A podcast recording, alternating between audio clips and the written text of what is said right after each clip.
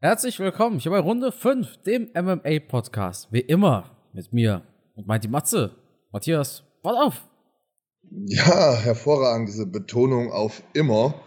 Und um das näher zu beschreiben, sollte jemand irgendwelche Hintergeräusche, Hintergrundgeräusche hören.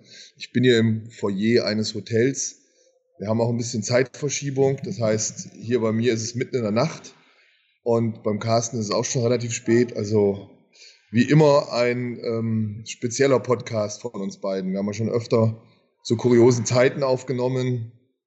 Ähm, ja, freut mich aber, dass wir es trotzdem geschafft haben, vor diesem Mega-Event miteinander zu sprechen. Also es, es wird auf alle Fälle ähm, ein, ein, interessanter Podcast, denn äh, ich bin gespannt, was du denkst, wie am Wochenende die Kämpfe ausgehen werden. Aber wie ich dich kenne, werden wir auch erst nochmal zurückblicken auf diesen Highlight-Fight am letzten Wochenende, oder? Ja, Highlight-Fight war auf jeden Fall Derek Lewis gegen Jailton Almeida. Ich muss aber auch dazu sagen, Matze, ich kann es mir nicht verkneifen, natürlich ein ähm, Scherz, mir darüber zu erlauben, wie oft du doch eigentlich im Urlaub bist. Und ähm, es freut mich aber auch, wenn es ja, wobei, euch. Wobei diesmal ist es kein Urlaub. Ähm, wir haben hier in der Türkei private Sachen zu erledigen. Aber das äh, geht euch ja nicht schlecht dort. Podcast hier. Geht euch ja trotzdem gut dort, weißt du. Ja, aber äh, ich, also ich, ich liege jetzt hier nicht am Strand oder so. Ist kein, kein Eierschaukeln, meinst du? Nein, nein, ja. ich bin auch noch ganz normal am Arbeiten. Also ja. habe äh, meinen Computer alles dabei und äh, ja. ja. Mache also nicht diesen klassischen Erholungsurlaub, mhm. wie sich das vielleicht ähm, der eine oder andere vorstellt. Ja, Komische Uhrzeit, das stimmt. Also du hast jetzt halb zwei in der Nacht, ne? Hier ist halb, ja. äh, halb zwölf. Und wichtig war es mir oder uns auf jeden Fall am Mittwoch noch diese Episode rauszuhauen. Wir haben Dienstag schon versucht, da hat es leider nicht geklappt. Jetzt Mittwoch, also heute haben wir es versucht und da hat es vorher nicht geklappt.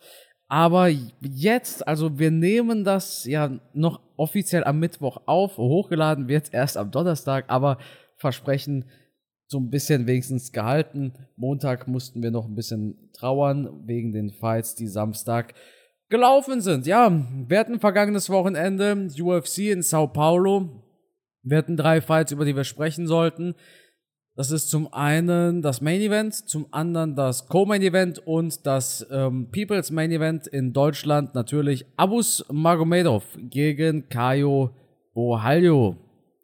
Atze, wie hast du diesen Kampf wahrgenommen? Also erstmal, das war für mich der persönliche Main-Event mit Abos, ganz klar. Ähm, ja, wie habe ich den Kampf wahrgenommen? Ähm, ich habe mir natürlich jetzt auch im Nachhinein ständig nochmal Gedanken drüber gemacht, was, was könnte da abgelaufen sein. Für mich waren Runde 1 und 2 ausgeglichen. Ja, und in der dritten Runde ist dann das passiert, was wir eigentlich nicht erhofft haben. Da ist dann Abus so ein bisschen überrollt worden, hat harte Treffer einstecken müssen. Und ich glaube, die dritte Runde war dann letztlich kampfentscheidend. Unabhängig davon, wie man jetzt die erste und zweite Runde gesehen hat. Die könnte man so oder so werten. Ähm, ja, ganz schwierig. Ganz schwierig, was da, was da passiert ist. Klar, böse Zungen werden jetzt sagen, dass Abos nicht die Qualität hat, um bei der UFC mitzukämpfen. Ich denke schon, dass er eine hohe Qualität hat.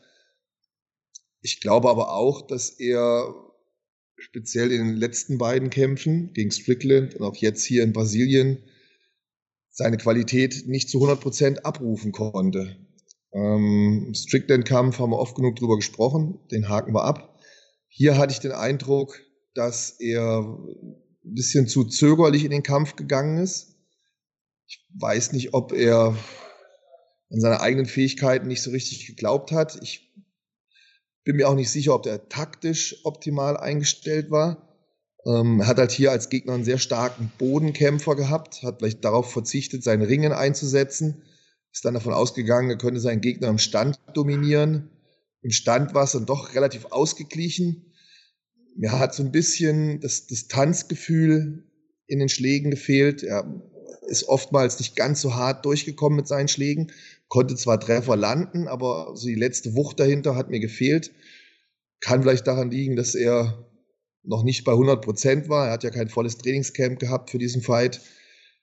Also da waren schon so die ein oder anderen Probleme zu erkennen. Und in der letzten Runde, ja, ist er halt dann überrollt worden. Da kam halt ein harter Treffer durch, den er schwer schlucken konnte. Und ja, dann musste er sich durch diese Runde noch durchretten. Also ganz, ganz schwierige Situation für Abus Magomedov und natürlich jetzt mit zwei Niederlagen. Ich weiß, dass du in deinen YouTube-Videos gesagt hast, das ist jetzt nicht so dramatisch, weil die UFC weiß um die Umstände, zu denen es in diesen Kämpfen kam. Aber ich denke trotzdem, dass jetzt der nächste Kampf von ihm in der UFC stattfinden wird, aber der schon darüber entscheiden wird, ob er in der UFC verbleibt. Ja, klar, also ich denke aber essentiell ist es hier, einen Fight zu buchen unter normalen Bedingungen. Ne? Das heißt, volles Trainingscamp, genug Vorbereitungszeit und dann auch die Vorbereitung vielleicht nochmal in den USA starten. Denn man muss sich ja auch erstmal in dieses Team einleben quasi, ins Top-Team zum Beispiel oder egal, wo man hingeht. Und ich fand es schade. Ja.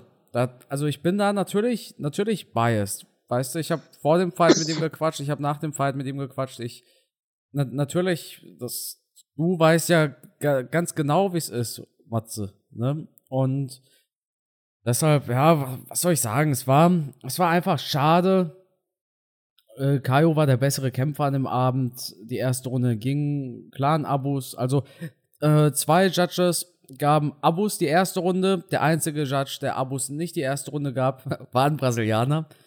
Und die zweite und dritte Runde waren sich dann aber alle drei Judges einig, die gingen an Kaio. Was natürlich stimmt ist, es ging 1-1 in diese dritte Runde. Und da hatte Kaio einfach die viel bessere Runde abgeliefert. Leider, ja, muss, man, muss man leider so sagen. Nichtsdestotrotz, so wenn ich, wenn ich mir so Fights von Abus angucke, dann, dann denke ich mir jedes Mal, boah, der, also vom Skillset, der, der könnte doch wirklich da ganz, ganz, ganz oben mithalten, weißt du? Und dann, also wenn du siehst, was er drauf hat, solange die Luft noch da ist, mm, dann, dann denkst du dir einfach, der, der Typ ist wirklich brutal. Ne? Aber klar, UFC besteht nicht aus Ein-Runden-Fights oder im Zweifelsfall zwei Runden, sondern im Regelfall drei Runden und im Ausnahmefall auch fünf Runden. Und deshalb bin ich da eigentlich zuversichtlich. Also ich, ich bin gar kein Fan davon, irgendwie zu sagen, ja, hast du zweimal verloren, hast du nichts zu suchen in der UFC. Man muss natürlich zugeben, dass der Weg zum Titel schwer wird. Aber es ist, glaube ich, 33. Ähm, ist aber, also ich, ich halte das nicht irgendwie für unmöglich oder so. Klar fließt da diese persönliche Bindung oder Beziehung oder Meinung einfach mit ein, natürlich.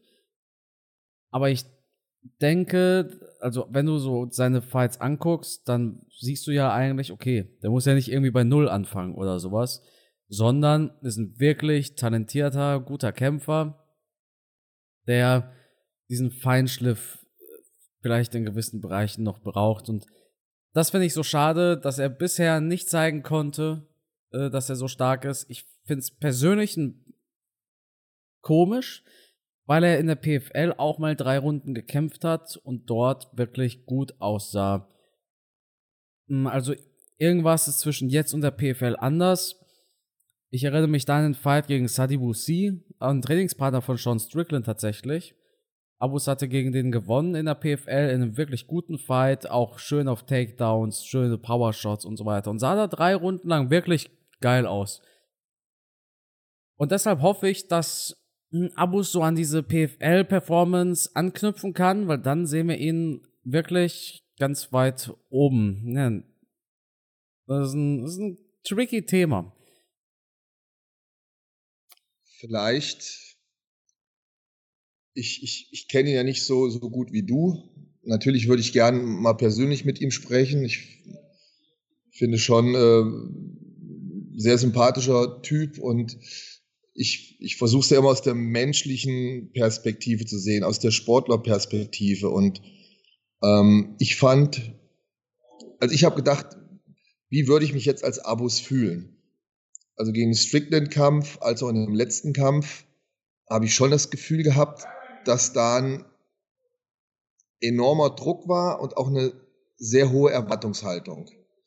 Der Druck bei Strickland vielleicht nicht so hoch nach dem Motto, ich muss da jetzt abliefern, aber doch ein Druck von der Seite, dass man sich denkt, boah, jetzt kämpfe ich gegen einen der Besten in dieser Gewichtsklasse. Gegen einen der bekanntesten. Strickland war zu dem Zeitpunkt extrem bekannt. Und jetzt ist er natürlich noch bekannter, außer Frage. Aber du weißt, was ich meine. Der hat schon Namen gehabt. Das war jemand. Strickland kennt jeder durch, durch seine Kämpfe, durch seine Art, wie er kämpft aber auch durch sein Verhalten außerhalb vom Käfig ein sehr großer Name. Und dieser Druck in diesem Kampf mit so einem großen Namen umzugehen, muss man dann erstmal verkraften.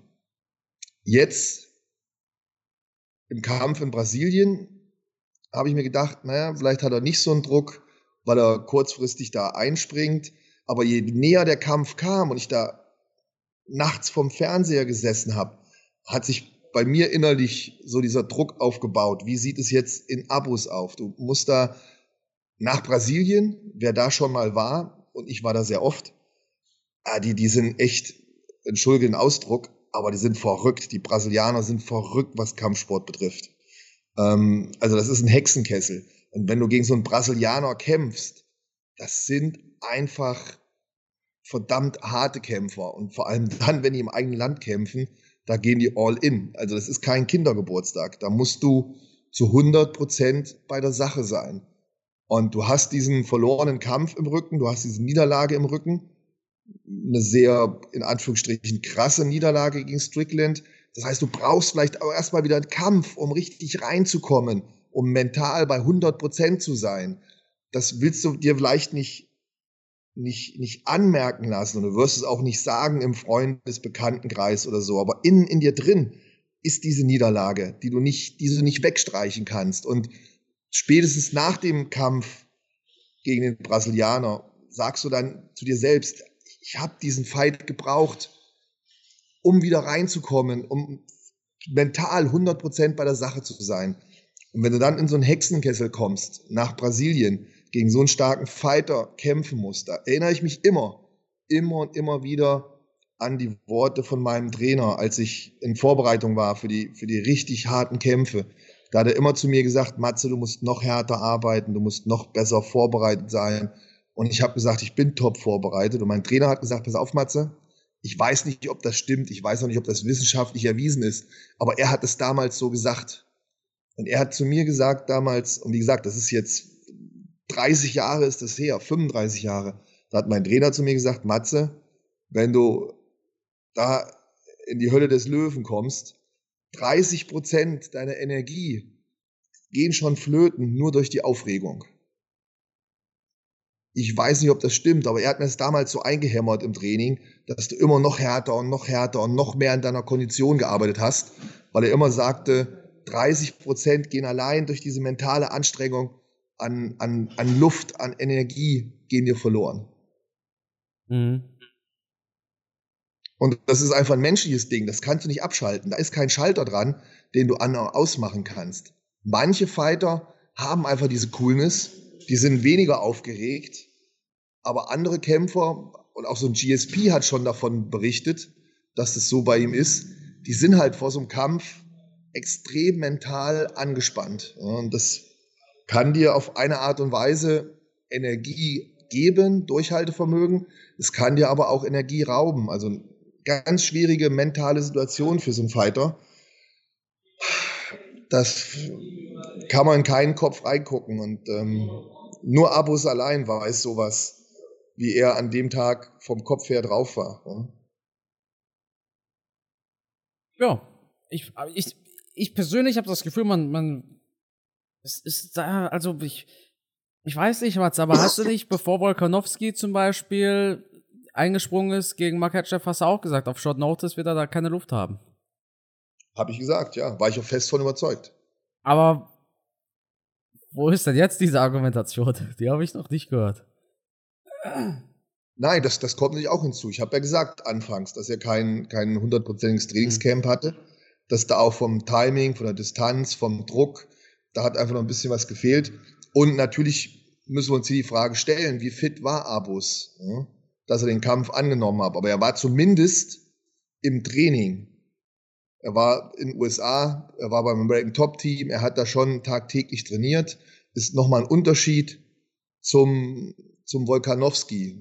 Volkanowski hat vielleicht sein Energielevel auf 30 Prozent gehabt und Abus war jetzt bei, bei 70 oder 80 Prozent, keine Ahnung, das weiß auch nur er selbst. Da musst du ihn fragen, wie fit er war. Du hast ja den Kontakt zu ihm, ne? wie hart er in der Vergangenheit trainiert hat. Hat er Konditionstraining gemacht im Top-Team oder hat er da nur Techniktraining gemacht oder, oder, oder? Das wissen wir alles nicht, wie fit er war. Und dann habe ich ja eben gesagt, dann kommst du in diesen Hexenkessel nach Sao Paulo, da, da brennt die Luft, das raubt dir vielleicht auch nochmal Energie und dann ist halt in der dritten Runde der Akku leer. Aber ich, ich, wir, wir können jetzt, es hört sich ja jetzt so an, als wollten wir Abos verteidigen. Ähm, letztendlich sind wir ja nur Fans, die versuchen, sich das so zu erklären. Auf der anderen Seite steht immer das Argument, und das wird man jetzt auch natürlich sagen, und das werden uns jetzt auch viele vorwerfen, ja, der Matze und der Carsten, die, die reden sich das jetzt schön und laberer Barber. Nee, aber es ist einfach nicht gut genug. Oder sein Gegner war in dem Falle einfach zu stark. Ich meine, der Brasilianer, ich fand den jetzt stark. Also ich fand nicht, dass es ein leichter Gegner war. Ähm, vor allem, weil ja der Brasilianer eigentlich seine Stärke im Bodenkampf hatte und sich dann trotzdem im Stand durchsetzen konnte war das halt hier eine schwierige Geschichte. Ne? Vielleicht, vielleicht ist es am Ende des Tages wirklich so gewesen, dass Abus einfach nicht gut genug war. Das werden wir aber erst irgendwann in Zukunft erfahren. Ich möchte nach wie vor daran glauben, dass Abus sich in der UFC noch bestätigen wird und sich da halten kann und uns noch den einen oder anderen Sieg bringt. Als Fans wäre es zumindest traumhaft schön. Aber wir müssen uns auch mit dem Gedanken anfreunden, vielleicht reicht es doch nicht. Na, na, na das ist jetzt wieder dieser, oh, nicht gut genug für die UFC. Ich bin, ich bin kein Fan davon. Ja, das, Matze, das, ja, das, das werden aber viele schon, jetzt denken, Carsten. Ja, aber das, das, ist, ja, ist ja, ja, das ist aber eine, eine, eine das, aber ich, ich finde so Quatsch. Keiner betrachtet diese zwei Niederlagen dann im Kontext so. Hätte ich, der hat ja nicht zwei Niederlagen gegen äh, Bruno Silva, unranked, der 0 zu 5 in der UFC steht oder sowas. Also ich, ich kann mich viel mehr hypen für jemanden, der, der heftige Challenges annimmt und Herausforderungen annimmt und dann notfalls eine Niederlage einsteckt, als jemand, der sich dafür feiern lässt, dass er Tomato Cans irgendwie besiegt. Ja, ohne Mist. Ich, ich bin lieber von sowas ein Fan als dann ein MVP bei Bellator, der da mindestens vier Jahre lang gegen Fighter gekämpft hat, die ganz weit entfernt von UFC-Niveau sind. Und deshalb, weißt du, was ich meine? Also, wenn, wenn du dir das so anhörst und das anguckst, dann, wenn, wenn ich jetzt ein Kämpfer wäre und ich sehe, da gibt's so krassen Hate nach zwei Niederlagen und auf der anderen Seite kriegen Fighter, die nur eine Competition kämpfen, die 30% von dem ist, was man selber kämpft, dann würde ich auch den leichten Weg gehen, ganz ehrlich. Also, Warum sollte man sich denn, also warum sollte man denn noch Risiken eingehen? Ich bin ein Riesenfan davon, Risiken einzugehen. Nur so erreicht man diese Greatness. Das war für mich auch schon beim Volkanovski-Thema der Fall.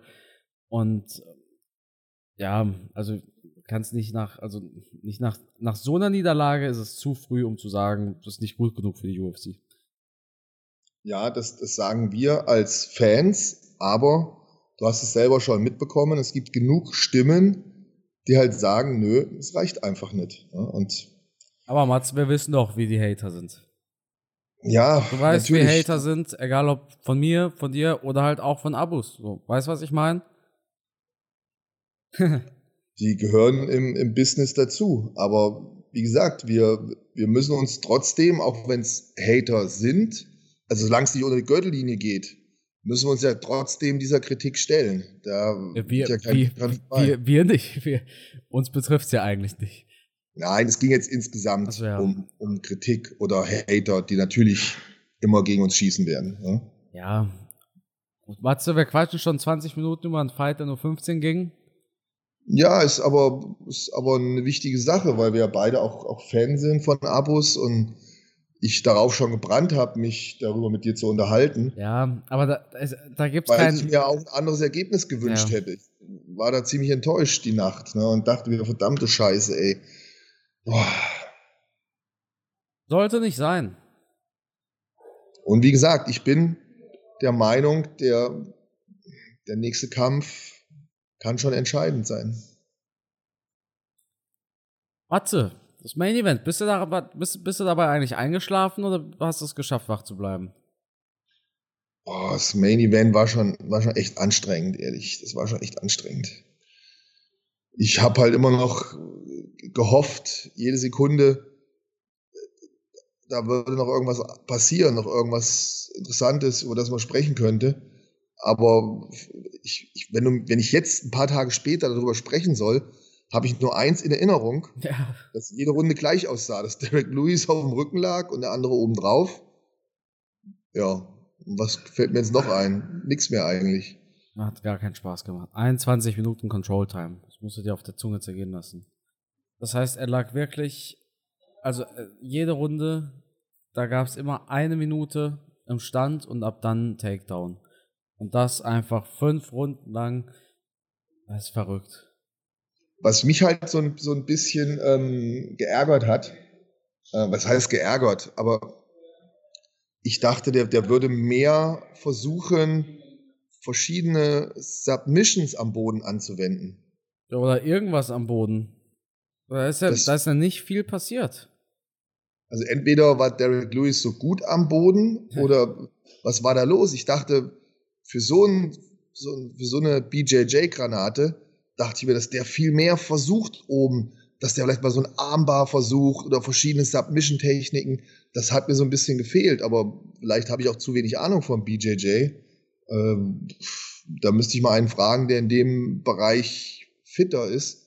Hatte ich leider die Woche nicht die Gelegenheit, weil ich habe bei mir im Studio ein paar echte gute BJJ-Kämpfer, die auch Wettkampf machen die hätten sie mir vielleicht erklären können, weil ich hätte einfach nur mal gern die Erklärung gehabt, warum liege ich da vier Minuten auf einem drauf und versuche nicht irgendwelche Ansätze zu finden, um dem äh, zu einer Submission zu zwingen. Das habe ich nicht ganz gecheckt. Die einzige Begründung wäre, dass Derek Lewis am Boden zu gut war oder nichts zugelassen hat oder wie, ich weiß es nicht. Der Derek Lewis, der, nachdem sie stehen, nachdem sie stehen, versucht er einen Takedown an Almeida. Der Derrick Lewis ist dann zu gut. Nee.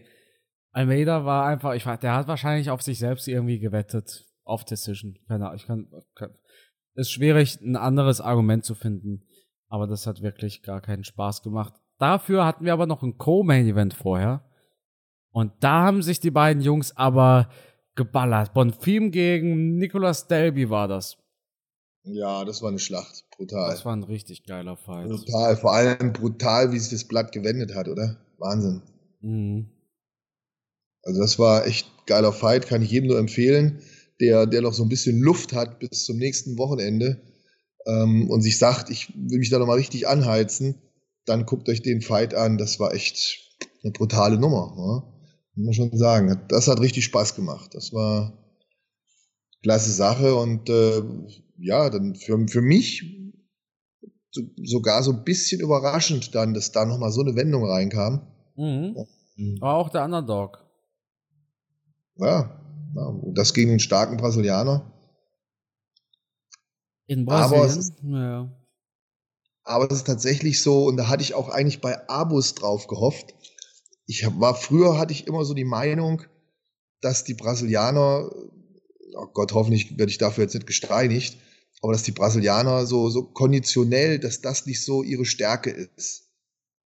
Früher hatte ich immer so einen Eindruck, die sind technisch so extrem gut, so gehypt in allem, was sie machen, dass sie Konditionstraining so ein bisschen vernachlässigt haben, weil sie technisch allen so überlegen waren. Und die amerikanischen Fighter, das waren für mich immer so diese, diese Athletik-Fighter, die so körperlich, konditionell so stark waren hinten raus. Aber das hat sich natürlich über die Jahre auch ge gewandelt. Dann, ähm, dann kamen die Russen, die hatten einfach beides. ja, du wirst lachen, aber oftmals denke ich so, ja, das, ne, mittlerweile haben wir natürlich Fighter auf, auf allerhöchstem Niveau, die überall gut sind. Aber wie gesagt, ich gucke den Kram ja jetzt schon einige Tage. Und wie gesagt, damals hatte ich halt das Gefühl, als diese brasilianische Welle kam und ich das Gefühl hatte, da sind nur brasilianische Champions unterwegs, dass die sich aber so ein bisschen darauf ausruhen in ihrem Training, dass sie halt allen technisch so am Boden überlegen sind, dass sie so extrem stark sind. Und dann haben die Amerikaner so nach und nach aufgeholt, wurden auch immer stärker am Boden und haben auch diese Athletik mitgebracht, diese stärkere Kondition. Das heißt, immer wenn ich dann so einen Kampf geguckt habe, damals noch auf DVD, und das ging so in die späteren äh, Kampfminuten, habe ich immer gedacht, so jetzt wird der, der Amerikaner, der ausländische Kämpfer wird jetzt gewinnen, weil der Brasilianer hinten raus immer müde wird. Das war so damals meine Denkweise. Ja, und tatsächlich ähm, war das auch oft so da im Kampf geschehen. Aber jetzt ist das natürlich kein Maßstab mehr. Mittlerweile sind alle Kämpfer auf einem ganz anderen Niveau und wir haben auch eine, eine viel größere ja, Dichte an, an Fightern, die aus unterschiedlichen Ländern kommen. Also Wahnsinn, was sich da in der Entwicklung getan hat über die ganzen Jahre. Aber du sagst es, es gab diese brasilianische Welle, jetzt haben wir halt diese russische und irgendwann, da gibt da gibt's eine neue deutsche Welle. Ganz bestimmt. da, da hoffe ich. Äh, irgendwann ist die Top 15 voll mit deutschen Fightern. Ja, aber es ist schon ein bisschen so, dass wir jetzt in, in der kürzeren Vergangenheit so eine, so eine doch russische Welle hatten, oder? Findest du nicht? Das ist ja kaum anzweifelbar, kaum anzuzweifeln. Ja, ich, ich habe so das Gefühl, das ist so aktuell die Zeit die, der, der russischen Kämpfer. Ja. Die Ära, die da, die da kommt, die Khabib so ein bisschen eingeläutet hat, oder? Ähm, das, ich, das Fedor ein bisschen falsch ausgesprochen. Ja, also jetzt gibt's so die. Aber Fedor, ja, hat, Fedor hat ja nicht in der UFC Fe gekämpft. Fedor, ja, gut. Aber Fedor war trotzdem der Beste der Welt seiner Gewichtsklasse, weißt du. Ähm, Fedor hat zu einer Zeit gekämpft, da war die UFC noch nicht so sehr die Nummer eins überall wie jetzt. Sondern damals war die UFC, da ist jetzt ein bisschen so wie im Kickboxen. Ne? Die einen besten Kickboxer sind bei Glory, die anderen sind bei One es gibt bestimmt noch ein paar gute bei Ryzen. Und äh, früher war das halt auch so. Da hat sie halt Pride, da hat sie irgendwann Strikeforce, Dream hat sie irgendwann, dann hat sie halt UFC. Mittlerweile gibt es halt nur noch UFC. Also mittlerweile sind die anderen ja gar nicht mehr ernst zu nehmen, wenn wir ehrlich sind, von, vom Level der Competition her. Und war für mich immer Pride und UFC das, das Nonplusultra. Wobei, Fedor war halt ein Russe-Russe. Jetzt hast du halt die Welle der Fighter aus Dagestan und Tschetschenien. Ne? Das Khabib, Makachev, ähm, Magomed Ankalaev, äh, Umano Magomedov, du hast Hamza Shimaev äh, und noch ein paar andere. Ne? Also wenn, wenn musst dir einfach mal so eine Top, Top 15 angucken. Die meisten sind, glaube ich, immer noch Amerikaner das ist im Endeffekt gut durchmixt, das, das finde ich ganz gut. Aber ja. du hast jetzt so in, in der Wahrnehmung schon eine, eine starke Wahrnehmung auf diese russischen Fighter, aber halt die aus dem Kaukasus. Ähm, davon gibt es jetzt sehr viele, also relativ. Sind halt gute Kämpfer, sind sehr hungrige Kämpfer. Und in Deutschland fehlt halt so ein bisschen, ich glaube, bei der, bei der jungen Generation fehlt bei vielen so der Hunger und was ich mich frage ist, naja, es stimmt schon, du kannst in Deutschland nur bis zu einem gewissen Teil so richtig gut werden, aber wie schaffen es denn dann irgendwie Fighter aus Frankreich? Engano und Cyril Gahn und Imavov und äh, keine Ahnung, da gibt es ja ein paar Leute noch in Frankreich. Wie haben es die denn geschafft? Da ist MMA seit 2020 erst legal. Also trainieren durftest du es immer, du durftest aber nicht kämpfen. Ne? Oder hier Ilya Topuria aus Spanien. Ähm, hat Spanien überhaupt einen MMA-Veranstalter, so wie bei uns, Wheel of oder sowas? Ich meine, bestimmt, aber ne, es gibt irgendwie aus vielen Ländern, also wirklich Spanien, Frankreich, Italien mit Vettori, Schweden, ähm, Österreich, Schweden, Irland, England, hast du äh, deine Topfighter. Du hast selbst aus, also aus dieser osteuropäischen Ecke wie Rumänien, ein paar. Äh, Daniela Belbenitzer, glaube ich, und ja, Jon Kuzelaba ist halt aus Moldawien. Ich glaube, der spricht gar kein Rumänisch, der spricht Russisch. Über Polen müssen wir gar nicht sprechen, hm. viele Top-Fighter. Ja, ja, gut, Polen sowieso, aber hat MMA auch einen ganz anderen Stellenwert. Aber ich meine, ähm, dass irgendwie aus allen Ländern, außer, selbst aus der Schweiz hast du Fighter mit Volkan Özdemir und Stefanie Egger. Aber äh, also die einzigen Länder, wo mir jetzt keine einfällt, sind entweder so super kleine Länder wie ähm, Liechtenstein oder sowas, oder Luxemburg und Belgien. Belgien auch, ja. Hm, selbst Holland, ja gut, Holland hat dann auch wieder diese Kickbox-Tradition, aber Portugal hat auch ein paar Fighter in der UFC. Mir fällt wirklich nur Deutschland und Ungarn ein. Ich glaube, ich habe noch nie einen ungarischen UFC-Fighter gesehen. Ne? So ein Kötsch, Kötsch, Mötzke, Mötsch habe ich noch nicht gesehen. Aber das sind so die einzigen zwei Länder eigentlich, wo mir jetzt spontan kein Top-Fighter von da einfällt. Das ist verrückt, oder? Gut, was mich auch wundert, ist Türkei. Türkei hat auch keinen. In der UFC. Da hat mal Gökhan Saki, Kickbox-Legende, hat es mal versucht, aber nach wenigen Fights wieder sein lassen.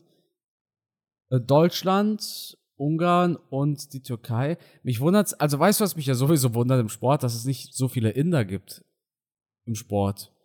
Weil ich denke mir mal, Indien sind ja so viele Einwohner, da, also irgendwo in irgendeinem Dorf schlummert doch bestimmt der nächste Ronaldo oder der nächste, der nächste.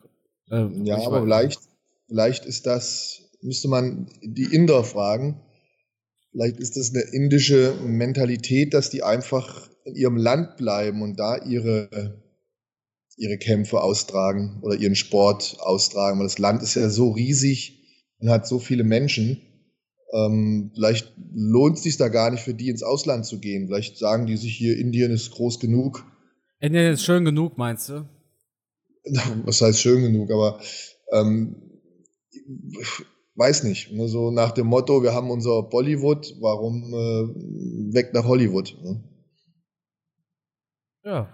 Oder ich, ich glaube, ich glaube, ich glaube, sie haben einfach nicht, ich glaube, sie haben einfach nicht die, wie soll ich sagen, die, den Background. Brasilien oder so, oder halt Russland jetzt, oder halt vor allem der Kaukasus, die haben halt diesen Background. Wird in Indien nicht super viel Cricket gespielt?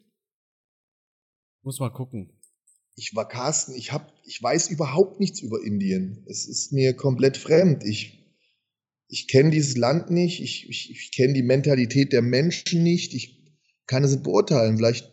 Ja, Cricket, ja, ja, doch, Cricket. Das, das weiß ich schon, dass das, das sehr beliebt ist. Aber ansonsten, du hast ja auch in vielen anderen, bei Olympischen Spielen, fallen mir jetzt auch nicht viele Inder ein, die da schon aufgefallen sind oder so. Ne? Oder. Ja. Weiß nicht, ich, ich habe irgendwie, ich krieg irgendwie nichts mit von dem Land, obwohl das so riesig ist. Oder vielleicht, weil es so riesig ist.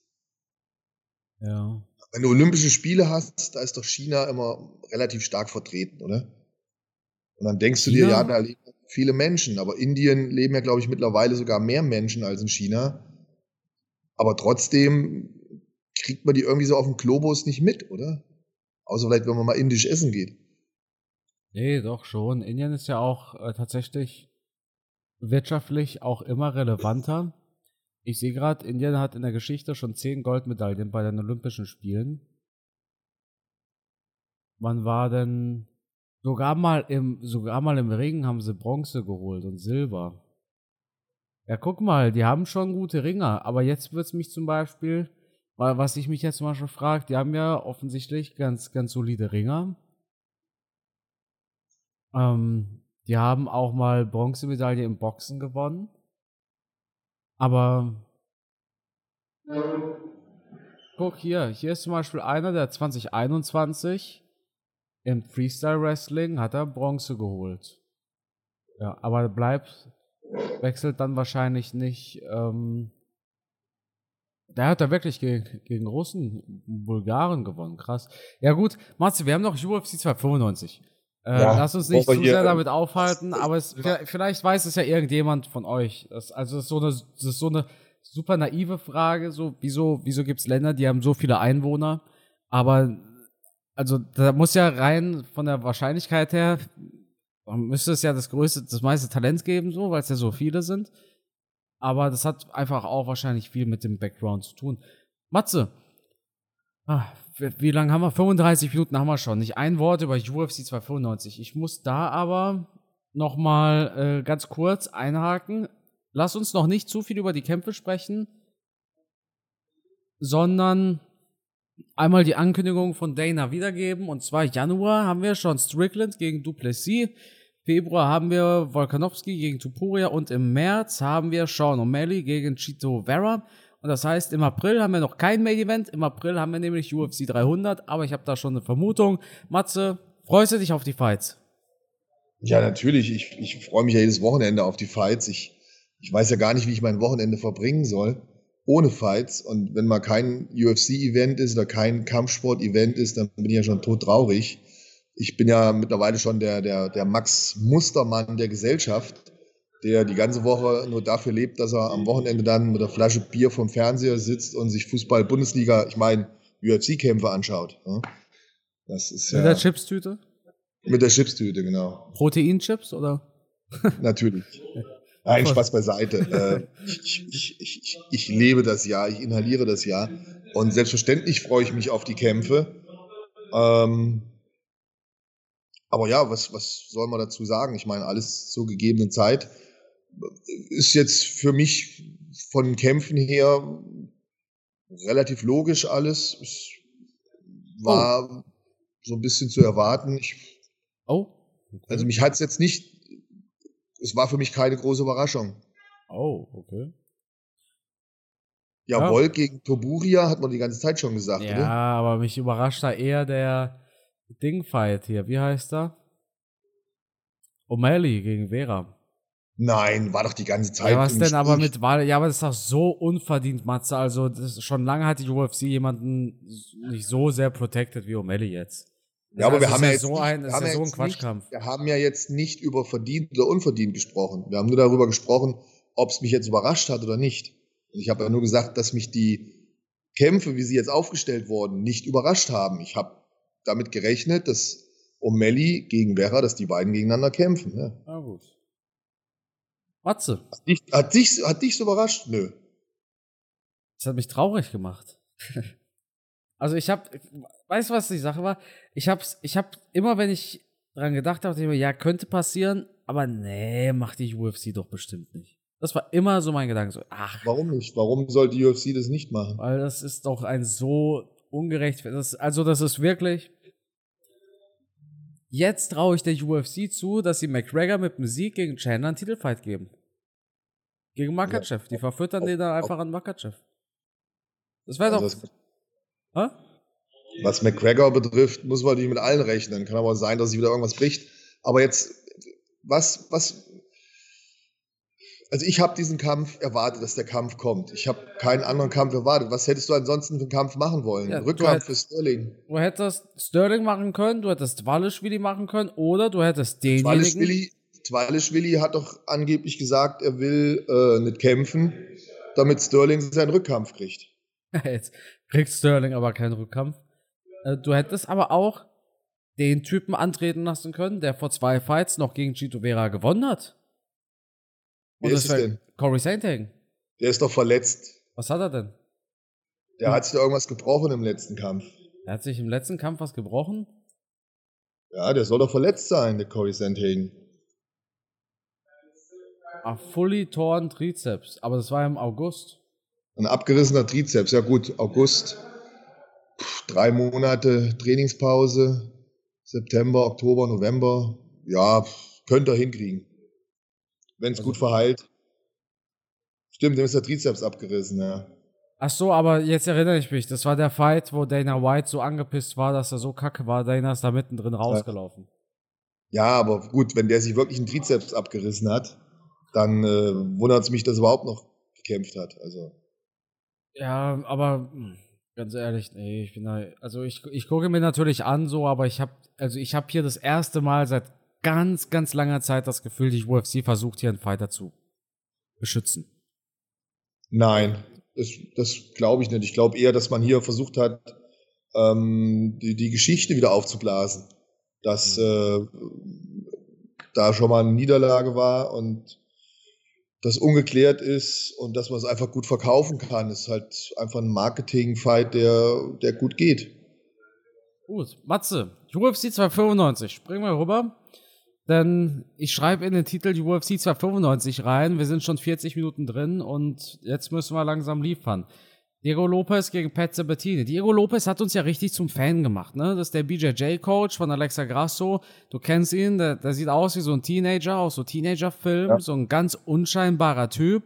Hat aber abgeliefert in seinem UFC-Debüt auf Short Notice, super knapp verloren, hat seinen zweiten Fight gewonnen, bekommt jetzt nochmal die Chance auf der Maincard. Mich hat er wirklich zu einem Fan gemacht, weißt du das? Ja, cooler Typ. Also hat sich bisher auch immer super präsentiert ähm, kann man sich drauf freuen. Gegen wen kämpft er nochmal? Wie war der Gegner? Pat Sabatini. Oh, wer ist denn das nochmal? Keine Ahnung, habe jetzt kein, kein, kein Bild vor Augen. Der kämpfte zuletzt gegen. Ja, ja, ja. Nur Jamal Emmers sagt mir was. Hm. Ich habe kein, kein, kein Gesicht vor Augen. Hm, ja. Danach, also danach kommt wirklich ein brechender Fight. Das ist Matt Frivola gegen Benoit Saint-Denis. Beide kennen wir, weil beide haben schon mal gegen deutschsprachige Fighter gewonnen. Matt Frivola gegen Ottman Azaitar. Matt ja. Hat auch echt Wumms hinter den Fäusten, muss man ihm wirklich lassen.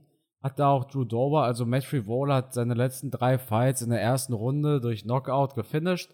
Davor wurde er gefinisht und zwar innerhalb von sieben Sekunden auch ein bisschen belastend. Und äh, hat auch schon mal tatsächlich gegen Zerukian gekämpft, aber wie wir wissen, gegen Zerukian verloren. Super geiler Fighter. Und Benoit Saint-Denis, ich habe den schon mal persönlich getroffen. Das war bei der UFC in Paris, da im Hotel. Und äh, das, diese Erwähnung musste einfach kurz sein. Und der hat gegen Niklas Stolze gewonnen. Das war Stolzes letzter Fight in der UFC. Und danach hatte der nochmal drei Siege in Folge. Die letzten zwei Fights von Saint Denis waren wirklich geil. Einmal ja. gegen Bonfim, einmal gegen Thiago Moises. Matze, wie hast du Benoit Saint Denis so in Erinnerung? Ja, richtig gut. Richtig gut. War auch in einem unserer Podcasts, war der auch Gesprächsthema, dass der echt abgeliefert hat und wir darüber gesprochen haben, wow, was, was kann der noch leisten? Also spektakulärer Fighter und die, die letzten Kämpfe von dem waren Bombe. Also einer, auf den man sich richtig freuen kann wo ich richtig neugierig bin, was bei dem noch geht. Dann haben wir einen Damenfight und zwar Mackenzie Dern gegen Jessica Andrade. Ich persönlich kann mich darauf gar nicht freuen. Kannst du dich freuen, Matze? Mm, das, wer, wer kommt als nächstes? Ich meine, also, guck mal, das Problem ist ja nicht an sich, dass es so, dass es ein Frauenkampf ist, sondern ey, weißt du, wir waren mal eine richtig lange Zeit so richtig gehypt immer auf Jessica Andrade. Ne, ihr gruseliger K.O.-Slam damals gegen Rose, das ist auch schon vier Jahre her, wo sie sich da zur Championess gekrönt hat. Die hatte wirklich gute Fights, aber jetzt, die hat einfach, das ist ihr fünfter Kampf 2023. Ja. Die hat im Januar, Februar, März, August und halt jetzt im November dann gekämpft. Fünf äh, Fights stehen an und bisher hat sie nur einen davon gewonnen. Also von ihren letzten vier Kämpfen, alle dieses Jahr, ja. hat sie nur einen einzigen gewonnen und das war auch der im Januar. Das heißt, sie geht hier wirklich mit drei Niederlagen in Folge rein und das auch mit drei ähm, Finishes. Sie wurde dreimal in Folge gefinisht. Ja, und jetzt sage ich dir noch was, was, was mich so wenig auf diesen Kampf freuen lässt.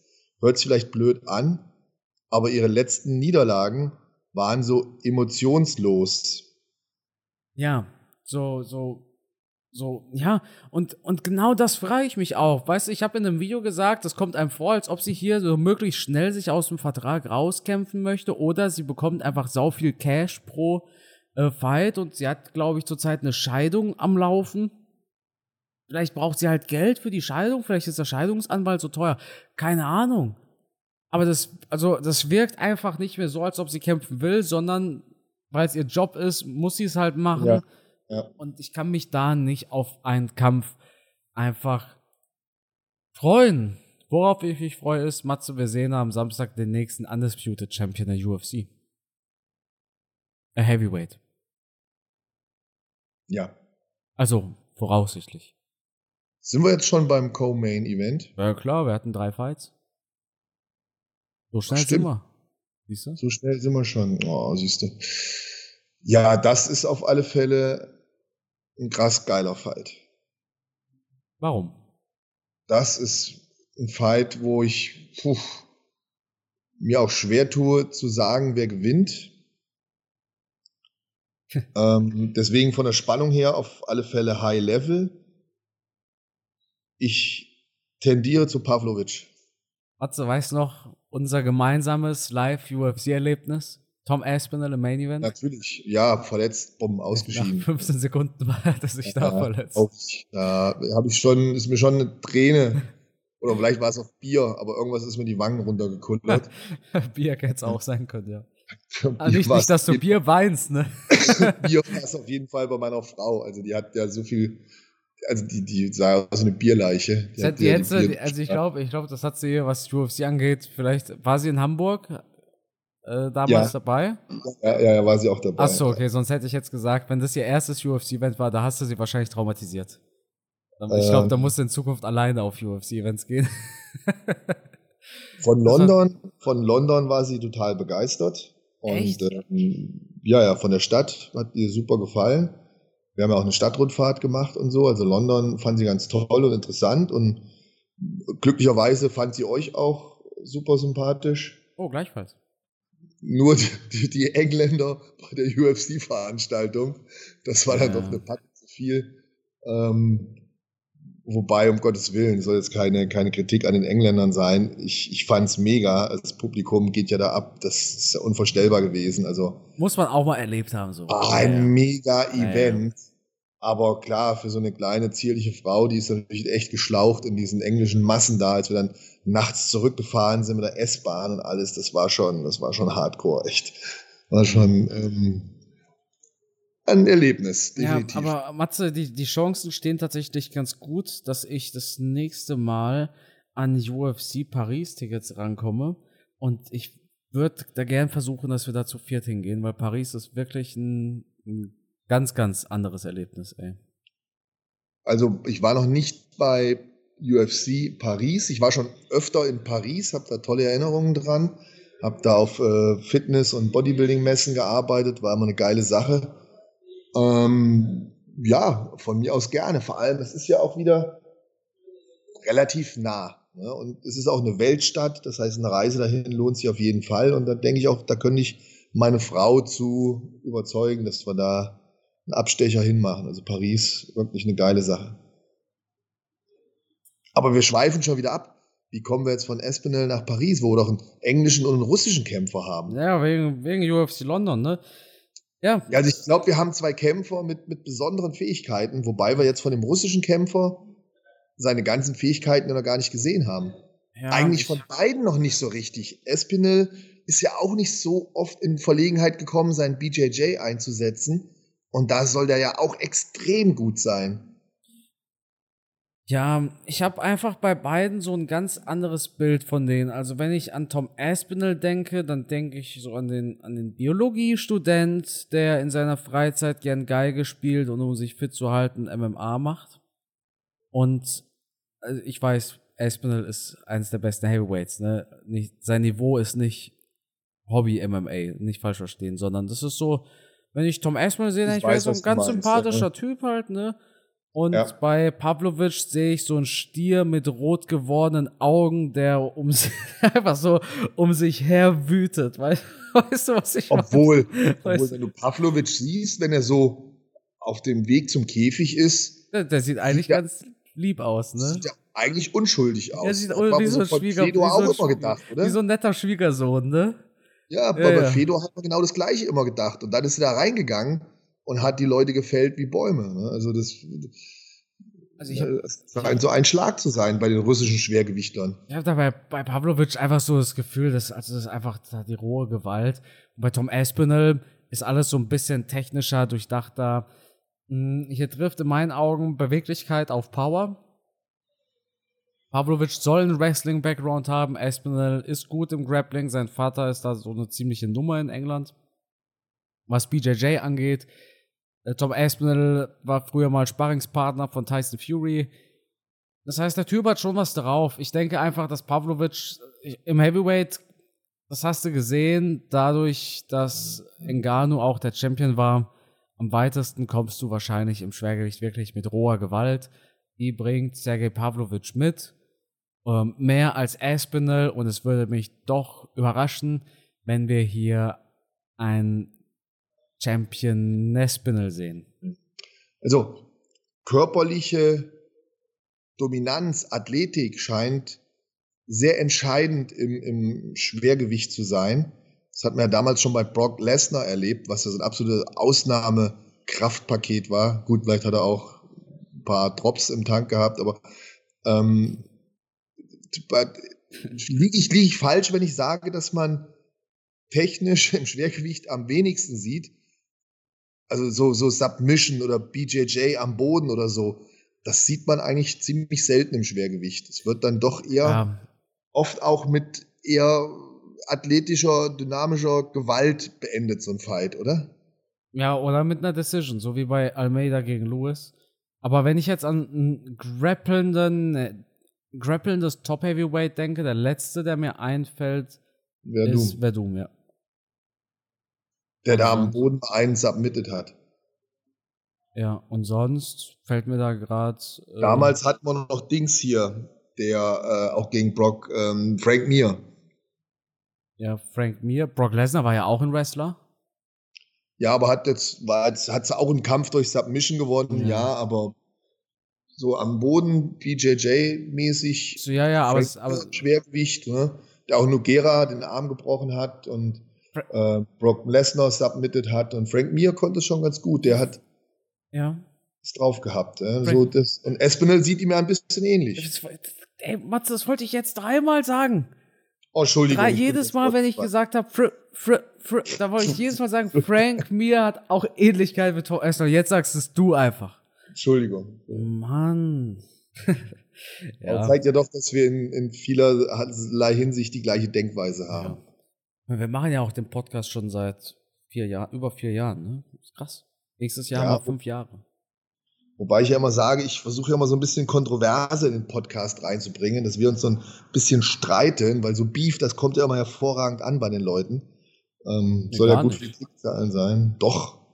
Matze, also, wenn, also Matze, wenn man. alle auf Beef. Ja, aber Matze, bei einem Podcast brauchst du nicht nach 52 Minuten Beef machen, sondern die erste, die erste Sekunde. Weißt ja, du? stimmt, weil die meisten haben jetzt eh schon abgeschaltet. Ja, ja, ja. Okay. Podcast-Kacke haben abgeschaltet, äh, deabonniert und schreiben jetzt, erstellen sich jetzt einen anonymen Account auf Insta, damit sie dir eine böse Nachricht schreiben.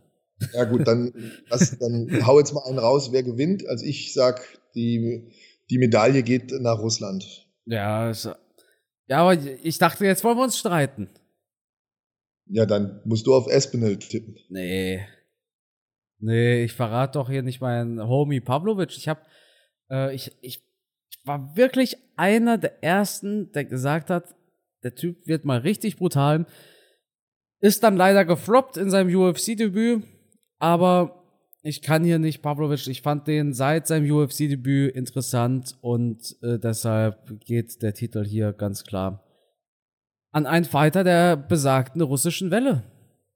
An Sergei Pavlovic. Ja, ist es denn für dich okay, dass es ein, ein Championship-Fight ist? Ja, man weiß ja, man kennt ja jetzt den Plan der UFC.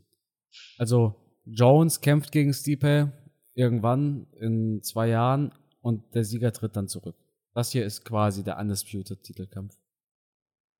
Quasi. Offiziell ist es ein Interimstitelkampf. Ja, ich, ich finde es jetzt Ah, ich, ich will da gar keine Dramatik draus machen. Mein Gott, sollen sie doch den, den Gürtel den beiden Athleten geben.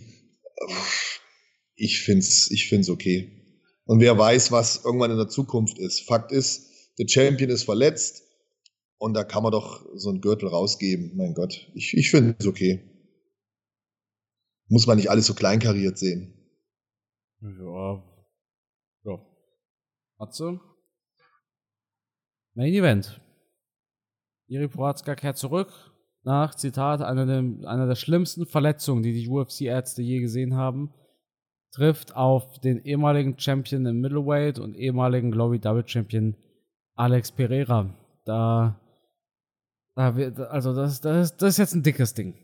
Der Fight ist jetzt wirklich ein, ein dickes Ding und ich bin gespannt, ob es diesmal hier jetzt endlich mal zu einer unterschiedlichen Meinung kommt. Meine Meinung wirst du ja kennen.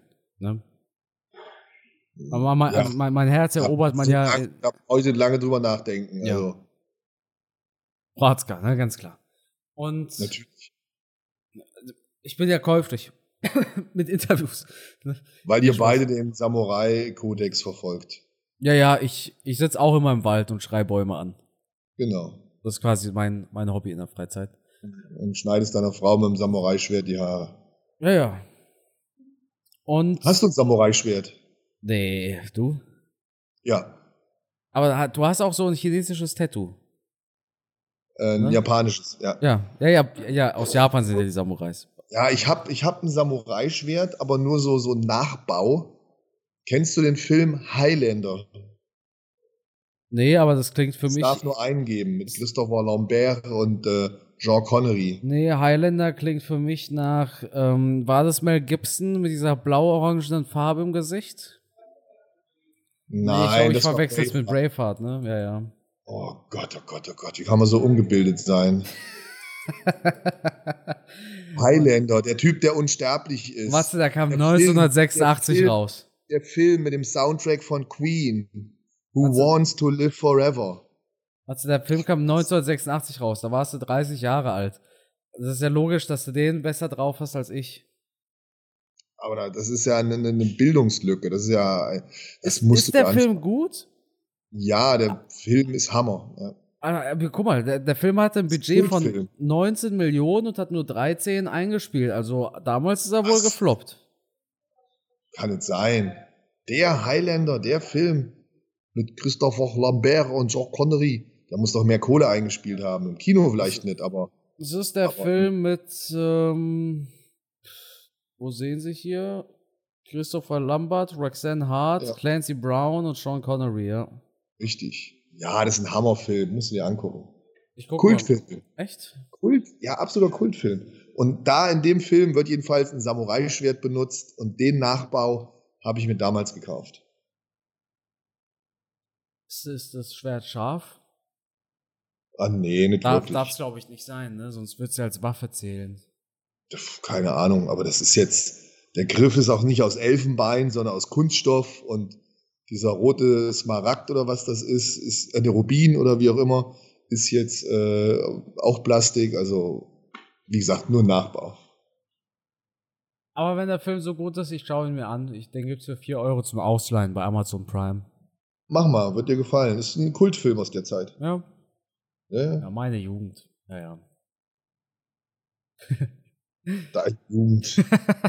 warst noch flockig irgendwo im Sack. Da war ich nicht mal, da war ich nicht mal im Sack. äh.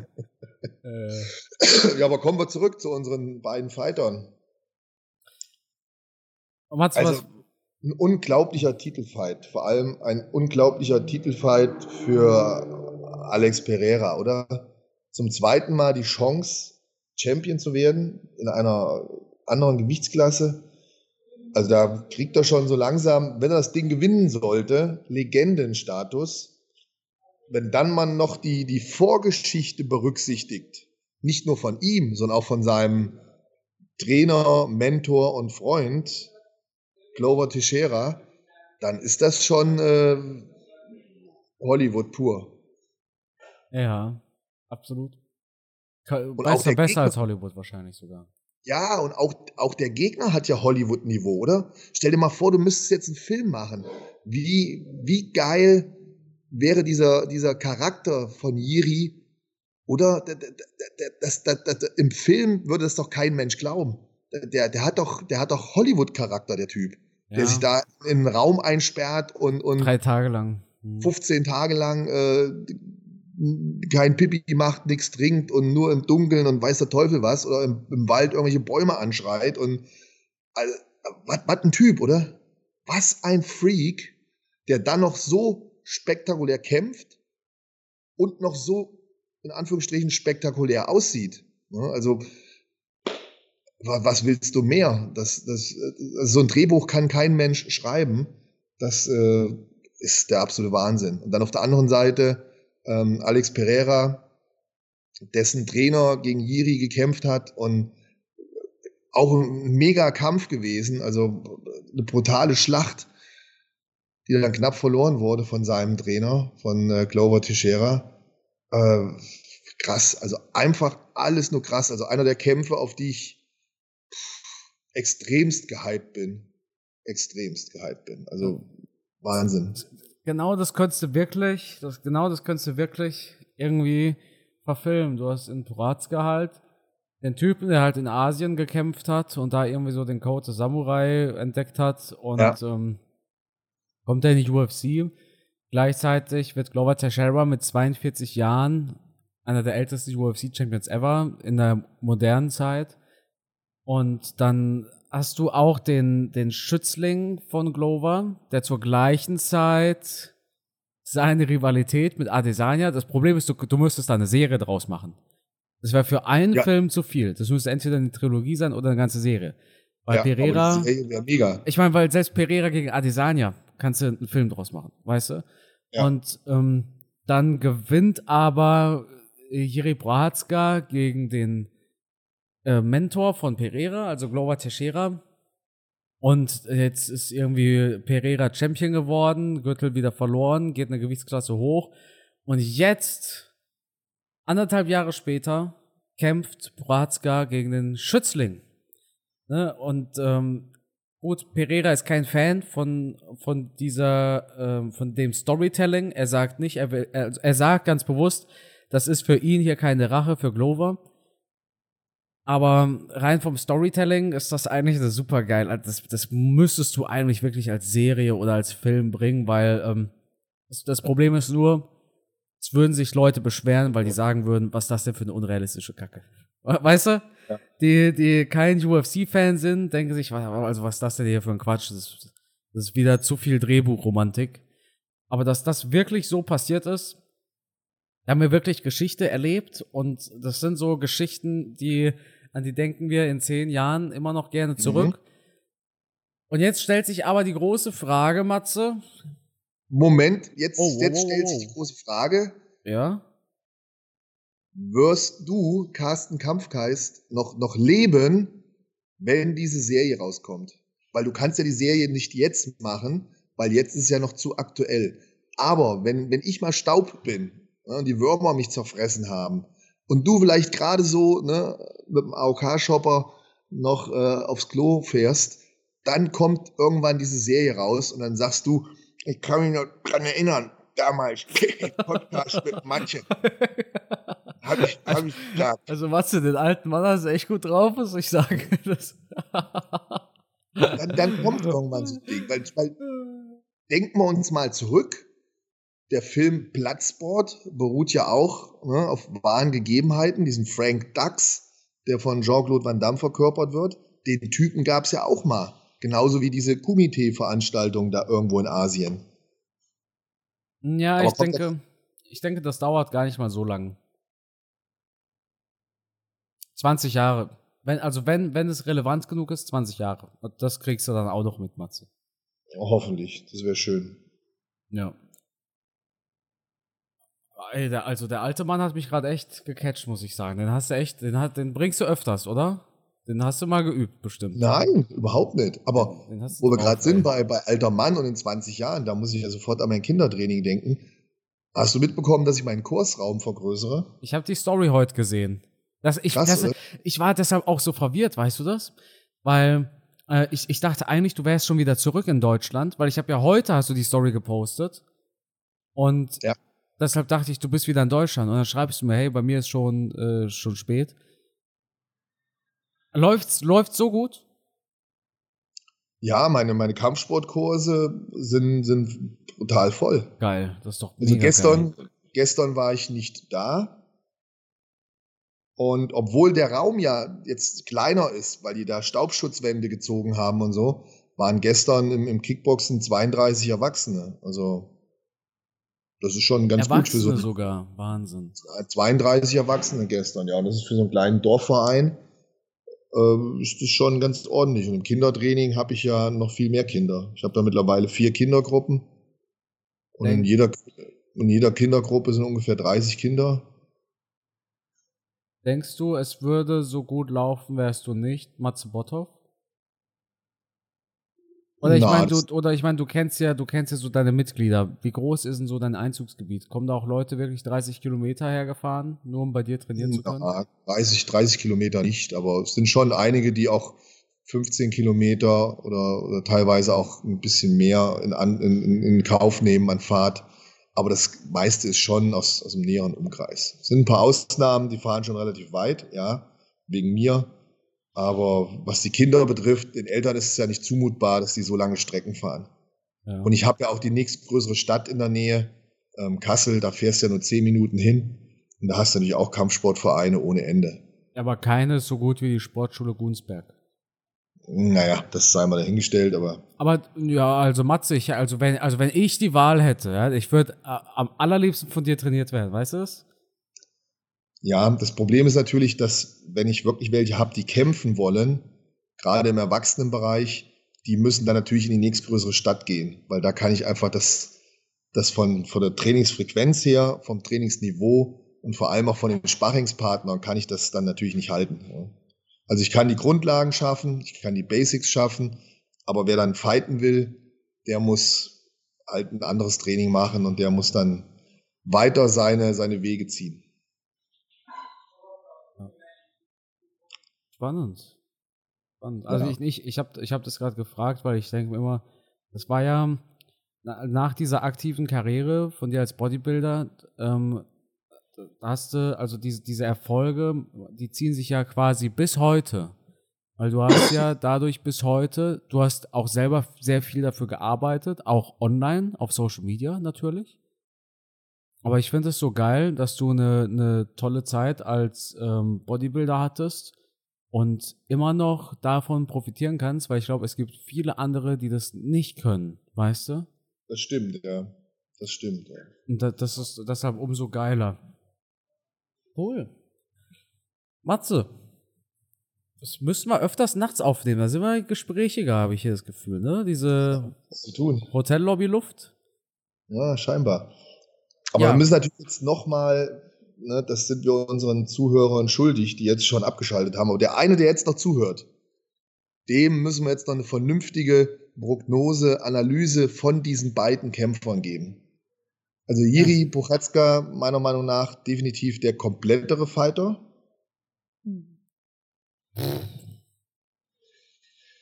Ja, gut, ich meine, ich mein, wenn du Global Teixeira submittest, dann, dann ja, dann lasse ich es gelten. Ja, ja, okay. Ja, ja. Aber jemanden, der dann doch, soweit ich ihn kenne, aus seinen letzten Kämpfen, lieber im Stand bleibt und da eigentlich für die spektakulären Szenen sorgt, durch seinen, boah, wie, wie kann man den Kampfstil nennen? Offenes Visier. er, mit, blockt, er blockt die Schläge mit dem Kopf. Ja, ja.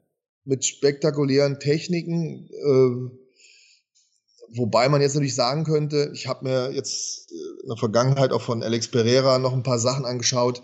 Wenn du den mal im Training beobachtest, also wenn ich solche Videos aufnehme von mir und, und lade die auf Instagram hoch, dann habe ich ein Dutzend Leute, die mir schreiben, äh, keine Deckung, äh, keine Deckung. Aber bei Alex Pereira, wenn du dem seine Videos anschaust, da hat der auch keine Deckung, wenn der gegen den Sandsack haut oder in irgendwelche Bratzen. Also mhm. auch jemand, der relativ offen zumindest seine Trainingssachen übt. Wenn der dann im Fight ist, wenn du den im Sparring siehst, dann nimmt er natürlich im richtigen Moment auch die Deckung nach oben. So ist es nicht. Aber was ich damit sagen will, wir haben hier zwei, zwei Kämpfer, die, die sehr oft all in gehen und die, die weniger defensiv gut arbeiten, als sie offensiv agieren. Also da kann jeder von beiden das ist das, was es so schwierig macht, mit diesem Kampf vorzustellen, was da passiert. Die, die kämpfen ja beide irgendwie mit offenem Visier. Da kann jeder Schlag irgendwie der Schlag sein, der zum Knockout führt, ne? Also unheimlich spannend, finde ich, von der Konstellation her. Ja, also rein vom Kampfstil her super interessant. Auch aber einer der Gründe, weshalb ich mit meiner Prognose gehe, wie ich gehe.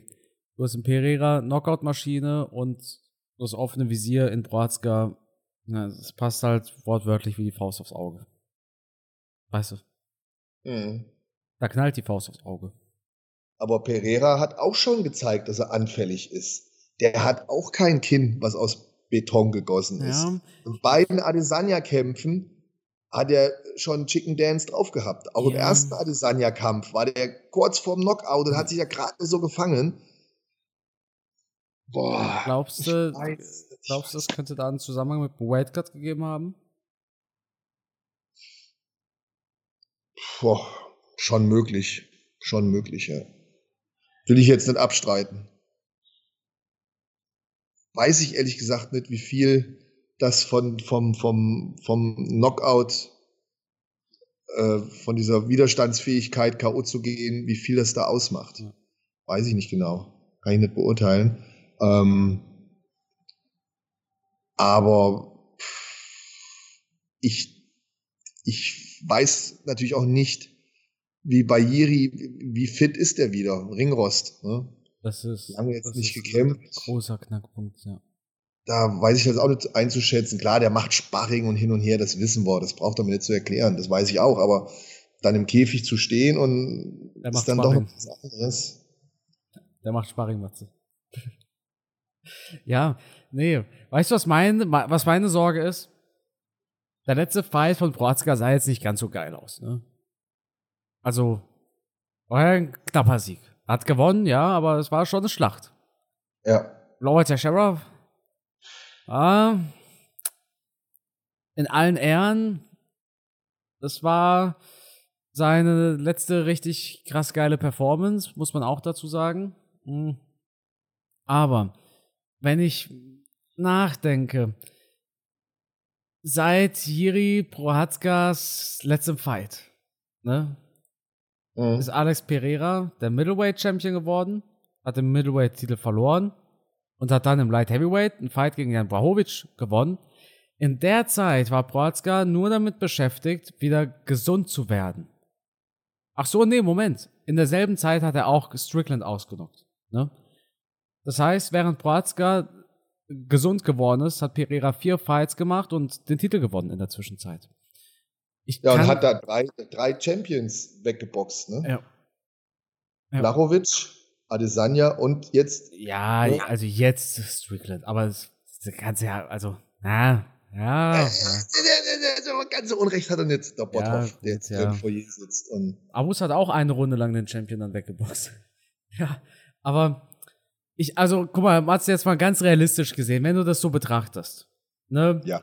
Juni 22, Proazka verliert einen knappen Fight, äh, gewinnt einen knappen Fight gegen Teixeira in einer absoluten Schlacht. Sein Sieg feiert er, indem er sich drei Tage lang in der Dunkelheit einschließt, weil er nicht zufrieden war mit seiner Leistung. Aber in derselben Zeit Strickland vs. Pereira, Strickland vs. Adesanya, äh, Strickland vs. Äh, Pereira vs. Adesanya, nochmal Pereira vs. Adesanya und Blachowitz vs. Pereira. Und dann hast du halt diesen offenen Kampfstil von Prohatzka und die brutale Power von Pereira. Ich kann ganz abseits von persönlichen Dingen kann ich eigentlich nur mit Pereira gehen. Oder? Ja. Ja, ich auch. Ich auch. Also. Rational, so ganz, ganz neutral gesehen, ja, weißt du? Ja. Das ist, das ich würde gern ich würde gern ein Argument finden für Prochatzka, aber die Zeit, die Fakten, die Argumente sprechen einfach alle dagegen. Ja. Und natürlich, klar, ich bin halt auch Pereira-Fan, bin ich früher schon, damals schon gewesen, weißt du ja. Ähm, boah. Ja, muss man eigentlich mit Pereira gehen. Aber nichtsdestotrotz, trotzdem spannender Fight. Wenn Jiri bei 100% ist, wird das auf alle Fälle ein spektakuläres Ding. Matze, dann würde ich sagen, entlasten wir die Leute ins Wochenende. Zwar nicht wie versprochen am Mittwoch hochgeladen, dafür aber in einer Special-Länge.